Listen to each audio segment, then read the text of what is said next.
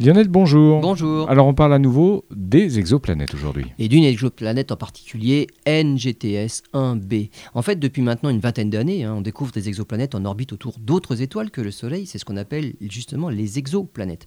Les premières techniques pour découvrir ces nouvelles planètes nous ont révélé des planètes très grosses, plus grosses que Jupiter et en orbite très rapprochée de leurs étoiles, puisque les orbites comptent, se comptent en jours et non en mois ou en années.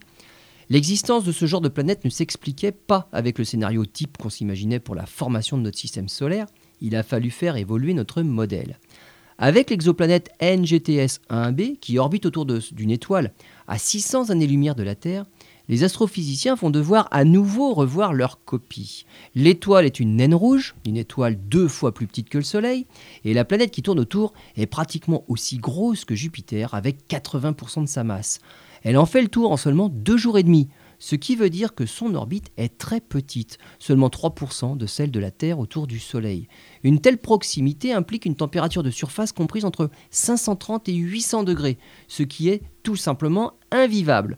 Mais ce n'est pas là que réside le nouveau problème posé par cette planète. Les astronomes ne prévoyaient pas qu'autour d'une étoile aussi petite, après sa formation, il puisse rester suffisamment de matière pour former une planète aussi grosse.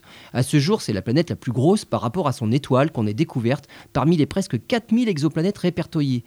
Il est vrai également que nos scénarios de formation des planètes ont également du mal à expliquer la présence de, nos quatre géantes gazeuses, hein. Jupiter, Saturne, Uranus et Neptune, dans notre propre système solaire. Il faut donc trouver un nouveau modèle pour la formation des systèmes planétaires.